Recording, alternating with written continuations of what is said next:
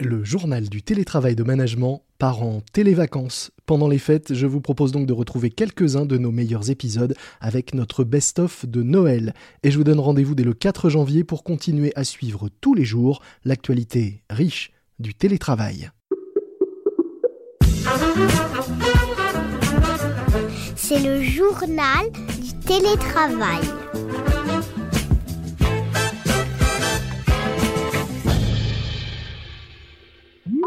Aujourd'hui, j'ai le plaisir d'accueillir Anaïs Georgelin, fondatrice de la start-up bordelaise So Many Ways, qui depuis 2016 accompagne les personnes en transition professionnelle et propose des études prospectives sur l'avenir du monde du travail. Bonjour Anaïs. Bonjour. Alors si j'ai voulu vous donner la parole aujourd'hui, c'est parce que vous avez rédigé une tribune euh, plutôt intéressante sur le télétravail, sauf que contrairement aux conseils que nous donnons tous les jours dans ce podcast pour mieux télétravailler, vous avez voulu vous lister toutes les façons de faire bah, rater le télétravail. Alors avant de lister ces mauvaises pratiques qui sont autant de, de contre-exemples à ne pas suivre, donc pourquoi est-ce que vous avez imaginé cette liste? Qu'est-ce qui a déclenché cette idée de faire euh, cet inventaire des mauvaises pratiques? Bah écoutez, euh, la vraie vie en fait, hein, j'ai pas eu à chercher bien loin. On va dire que les, anecdotes euh, me sont arrivées toutes seules. Euh, chez So Many Ways, comme, vous le disiez en introduction, on accompagne entre autres des particuliers qui sont en questionnement professionnel. On ne s'est pas arrêté pendant la période particulière que nous vivons. Et du coup, ben, nos participants nous racontent leurs mésaventures de télétravail. Donc je ne suis pas allée chercher bien loin. C'est ce qu'on nous dit au quotidien à mon équipe et à moi-même. Si on peut euh, faire un petit peu cet inventaire, ce, bêtisier du télétravail, par quoi est-ce qu'on commencerait? Qu'est-ce qu'est le, premier truc à, ne pas faire? Le premier élément qu'on a mis, c'est trop parler à ses équipes. On pourrait penser au contraire qu'il faut euh, sans arrêt maintenir un lien, même de façon artificielle, avec les gens quand ils sont éloignés. Et a priori, vous dites que oui, il faut un lien, mais pas trop. Bah oui, pas trop. Euh, surtout quand c'était pas notre habitude auparavant. Là, l'anecdote, l'histoire vraie qu'il y a derrière ça, c'est une, personne qui nous racontait que son manager, par temps de confinement, avait euh, invité toute son équipe à trois réunions par jour. Pas par semaine, par jour. À 9h, à 14h et à 19h. Derrière ça, certainement, euh, l'envie de s'assurer que tout le monde travaille bien, que personne n'est en train de se tourner les pouces. Et ça nous a fait beaucoup rire, d'un rire peut-être un petit peu jaune un manager qui, comme euh, beaucoup, hein, euh, peut-être a un petit sujet de confiance, qui ne se règle pas comme par magie, par période de confinement, et qui, au contraire, peut amener à, à, ces pratiques un petit peu euh, surdimensionnées, on va le dire comme ça. Donc trop de communication égale malheureusement souvent trop de contrôle. En tout cas, il faut bien se poser la question de pourquoi on communique. Ça, va rejoindre mon deuxième point. Ça ne veut pas dire qu'il ne faut pas communiquer. Je pense que c'est très important dans cette période-là de maintenir le lien avec les équipes, mais pas pour fliquer, pas pour contrôler, pas parce qu'on n'a pas confiance, mais à l'inverse parce qu'on a envie de prendre soin des gens, parce qu'on a envie de s'assurer que tout va bien. Et c'est euh, la démarche même en tant que manager finalement de notre action qu'il faut interroger avant de, mettre en place euh, trop de dispositifs pour les mauvaises raisons. Et alors vous disiez donc le point 2, c'est l'inverse. oui, c'est ne plus parler à ses équipes. Ça, c'était un, jeune homme qui nous racontait, qui suit un parcours chez nous en ce moment, que bah, au bout de dix jours de confinement, il avait euh, des tonnes et des tonnes de mails de son manager, hein, peut-être même plus que d'habitude, hein, c'est même sûr, mais pas une seule fois il avait entendu sa voix puisque son manager tout simplement euh, ne l'appelle pas, n'organise pas de réunion d'équipe. Alors euh, c'était une, entreprise où déjà les réunions formelles d'équipe existaient euh, assez rarement. Et là, finalement, par temps de confinement, bah, c'est encore pire. On, on, ne se parle plus, tout simplement, ce qui est peut-être le deuxième écueil, euh, l'extrême inverse de mon premier point à éviter. alors vous, vous dites entre les deux, il y a un juste milieu à trouver. Peut-être vous conseillez euh, trois visios par semaine, c'est ça? Oui, alors c'est la, pratique qu'on met en place aussi avec notre équipe. À savoir que nous, nous étions déjà habitués à, travailler euh, à, distance, hein, puisqu'on est entre Paris, Bordeaux et Lille. Avant le confinement, on avait une réunion d'équipe par semaine, ce qui ne nous empêchait pas de communiquer et d'échanger le reste du temps. Là, comme la période est, est particulière, qu'elle demande d'agir, de, réagir euh, plus vite que d'habitude, comme elle demande aussi de prendre davantage soin les uns des autres. On a mis trois visios par semaine Une le lundi, début d'après-midi pour nous, comme d'habitude. C'est notre réunion d'équipe où on partage les priorités du moment. Mhm. On a rajouté à ça deux choses. Une escale du mercredi à 14h, 30 minutes, pause café, pour partager des informations clés, des besoins d'aide, des nouvelles données du monde incertain dans lequel nous vivons. Et puis une dernière, vendredi en fin de journée, pour bah, faire un petit temps plus informel, où on parle pas trop boulot, on se félicite de ce qu'on a à se féliciter, on prend le temps de, rire, de parler d'autres choses et de se souhaiter surtout un bon week-end. Et vous disiez également qu'au-delà de ces temps euh, collectifs communs, euh, il fallait aussi favoriser des échanges peut-être plus individuels avec euh, certains membres de son équipe. Oui, en tant que manager, il faut, faut, être quand même bien conscient que nos collaborateurs en ce moment peuvent passer par des choses qui sont pas évidentes, euh, que ce soit de la sphère privée qui vient euh, évidemment impacter la sphère professionnelle. Et euh, faut pas se mentir, il faut créer pour moi le climat de confiance qui permet de se dire les choses. Je pense que tout le monde est beaucoup plus à l'aise quand on, ne se ment pas sur les sujets. Hein. Encore ce matin, dans, mon équipe, c'est arrivé quelqu'un qui, qui, avait un souci personnel.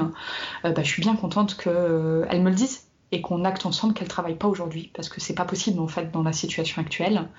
Donc je pense que dans ce moment-là, c'est encore plus important et qu'il y a aussi euh, autre chose, c'est que tous les collaborateurs ne sont pas très à l'aise avec euh, des priorités qui peuvent changer rapidement, qui peuvent se retrouver perdus dans ce qu'ils doivent faire et qu'ils n'oseront pas forcément le mentionner euh, dans les temps collectifs ou bien spontanément même décrocher le téléphone et dire ça ne va pas donc en tant que manager, nous ce qu'on préconise, c'est d'essayer d'appeler euh, chacun des collaborateurs individuellement en cette période particulière toutes les semaines. Ça, peut être un quart d'heure, comme ça peut être une heure pour certains si ça le nécessite, mais ça me semble être un investissement absolument nécessaire du manager dans cette période. Pour revenir aux, bêtisiers et aux mauvaises pratiques ou choses à ne pas faire, votre troisième point, c'était euh, ne pas pinailler. Alors pourquoi? Quel, quel, exemple vous a inspiré ce, conseil ou ce point? Notre personne qui nous racontait, en fait, c'est une professionnelle euh, très reconnue euh, dans, dans son entreprise, qui avait donc de l'autonomie sur son poste, avait des responsabilités, et passé en télétravail, son manager s'est mis à relire euh, toutes ses slides, une par une, toutes ses productions. Finalement, bah, derrière ça, derrière le, pinaillage que j'amène là, c'est surtout le changement de comportement qui est important à, garder en tête. C'est-à-dire que c'est pas parce qu'on est en télétravail qu'en tant que manager, il faut traiter différemment et travailler différemment avec euh, chaque cas individuel. Évidemment, les moyens changent, mais, le fond ne doit pas changer. C'est-à-dire que si vous êtes avec un collaborateur à qui vous laissiez de l'autonomie, il faut continuer de lui donner de l'autonomie. Et à l'inverse, parce que l'inverse est vrai aussi, des collaborateurs qui avaient besoin d'aide, peut-être des juniors, hein, ont toujours besoin d'aide. Donc derrière ne pas pinailler, c'est maintenir les mêmes comportements pour envoyer un, message de confiance et de continuité aux collaborateurs. Le problème du pinailleur, c'est peut-être aussi le manager qui, une fois en télétravail, se rend compte qu'il n'a rien à faire. bah, s'il si, prend le temps de prendre euh, soin de tout le monde, je pense qu'il a de quoi s'occuper quand même. Hein. C'est là le vrai management d'ailleurs, la vraie histoire du management. Quatrième point, euh, bah, à propos de, de changement, euh, justement, vous disiez dans les changements de comportement, c'est vrai que la crise que l'on traverse est particulièrement dure, peut être angoissante à bien des niveaux, et malgré tout, vous vous conseillez de ne surtout pas exclure l'humour et de ne pas oublier l'humour dans les relations. Bah oui, la, vraie vie des entreprises, c'est que nombre de personnes sont aussi contentes de se lever le matin pour aller euh, retrouver des collègues avec qui on peut s'amuser. Et c'est pas incompatible de travailler et d'être dans la, joie et la bonne humeur. Au contraire, euh, c'est même plutôt euh, bon signe. Hein. C'est que c'est que ça se passe bien. C'est pas parce qu'on est en télétravail qu'il faut l'exclure. C'est pas parce que la situation est complexe qu'il faut l'exclure. On en a peut-être encore plus besoin que jamais. Donc créer des, des espaces où on peut rire, où c'est autorisé, où c'est même euh, encouragé. Vous-même, vous le pratiquez? Depuis le début, comme je vous disais, dans mon équipe, on, a l'habitude de travailler à distance. On utilise comme outil Slack. Il y en a d'autres. Hein. Sur Slack, le principe, c'est qu'on peut créer des, des, channels par sujet. Nous, on a un channel qu'on appelle So Many Fun c'est l'endroit où euh, bah, on, partage nos blagues, notre aide d'esprit, les choses qui nous font rire. Il y a des jours où euh, bah, il se passe plein de choses. Il y a des jours où bah, on est moins euh, dans ce mode-là et il n'y a rien. Il faut que ça reste aussi naturel. Mais ça vous remonte instantanément le moral et c'est important. Donc n'hésitez pas à partager les choses même légères, futiles ou totalement même décalées avec vos collègues ou simplement entre amis. Voilà, en tout cas, c'est pas parce qu'on est loin en télétravail qu'on ne peut pas retrouver ce qui fait aussi le, sel parfois des relations de travail, qui est de passer des bons moments avec des gens. Autre travers du, télétravail, vous avez noté exiger l'immédiateté. C'est vrai qu'avec tous ces outils, vous parliez de, de Slack, il y en a bien d'autres. On a l'impression que les communications sont instantanées. On abolit la distance, même si on est éparpillé, en l'occurrence vous avec vos collaborateurs à différents endroits de la, de la France. Et bien malgré cette abolition des distances et parfois des délais, il ne faut pas s'imaginer que les choses peuvent se faire systématiquement d'un claquement de doigts, c'est ça? Oui, et puis à l'inverse, c'est même euh, contre-productif. Il s'avère qu'on accompagne des managers euh, dans la mise en place du télétravail et il a fallu faire un petit peu de pédagogie pour euh, expliquer à, ces managers qu'il ne faut pas exiger l'immédiateté parce que c'est contre-productif et que c'est pas parce que les gens répondent qu'ils travaillent en fait. Parce qu'on est capable d'être très très très ingénieux pour s'assurer qu'on répond très vite alors qu'on fait rien. Alors que quand on est en train de travailler sur un sujet de fond, normalement on n'est pas sur ses mails. Normalement, on n'est pas sur le réseau social de l'entreprise en train de guetter toutes les notifications. Donc un manager qui exigerait l'immédiateté, c'est-à-dire qui, qui envoie un, mail, s'il n'a pas la réponse dans les 15 minutes, il envoie euh, un élément sur la messagerie instantanée, puis il décroche son téléphone, euh, il empêche finalement ses collaborateurs de se concentrer sur des sujets de fond. Donc ralentissez et acceptez que les choses ne soient pas immédiates à distance, même si euh, les collaborateurs ou collègues ont, l'impression ou donnent l'impression d'être connectés en permanence. Laissez-leur du temps pour travailler sur le fond.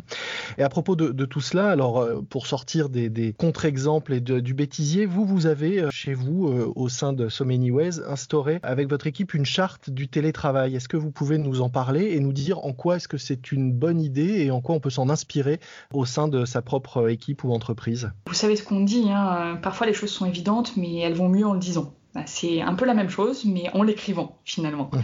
Co-construire une charte du télétravail, déjà le co-construire me semble essentiel, surtout par les, temps qui courent. Parce que si, vous si c'est le chef qui le fait dans son coin, il y aura beaucoup moins d'adhésion que si c'est co-construit avec les collaborateurs. Ça permet d'avoir un cadre de référence. Ça permet de s'interroger sur les pratiques.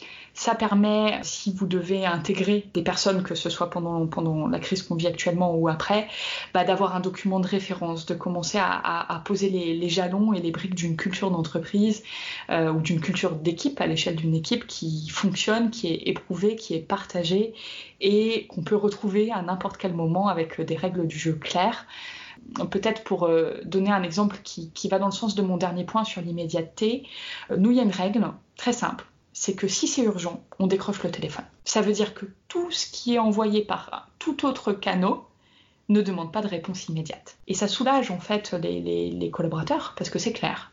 Ils n'ont pas à culpabiliser, ils n'ont pas à être derrière sans cesse euh, les outils de messagerie instantanée. Ça va mieux en le disant, euh, effectivement. Et donc, si on a bien suivi euh, tout ce qu'on dit depuis, depuis tout à l'heure, pour co-construire cette charte, il ne faut pas fixer cinq réunions dans la semaine, pinailler sur le moindre mot de la charte, la faire au premier degré et exiger qu'elle soit appliquée immédiatement par tout le monde.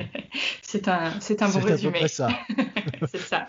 Est-ce qu'il y a d'autres choses qu'on a oubliées, d'autres choses absurdes que vous avez pu voir dans la mise en place du télétravail euh, chez certains de vos partenaires, euh, clients ou simplement dans, l'écosystème euh, dans lequel vous gravitez Parmi le trop de, rendez-vous, il n'y a pas que le trois fois par jour. Hein.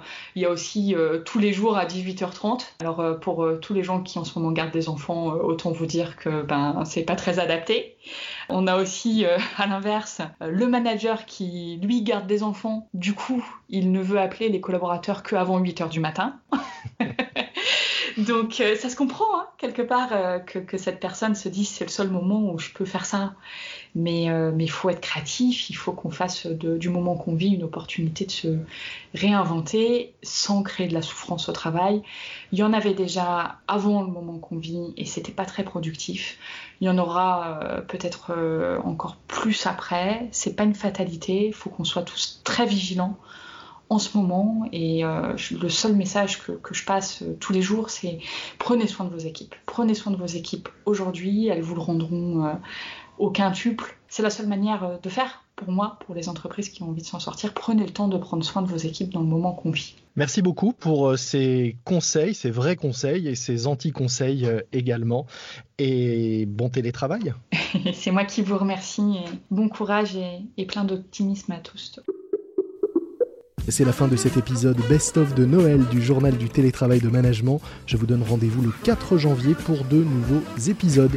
D'ici là, je vous souhaite de passer de très très bonnes fêtes. Soyez prudents et bon télétravail à tous. C'est le journal du télétravail.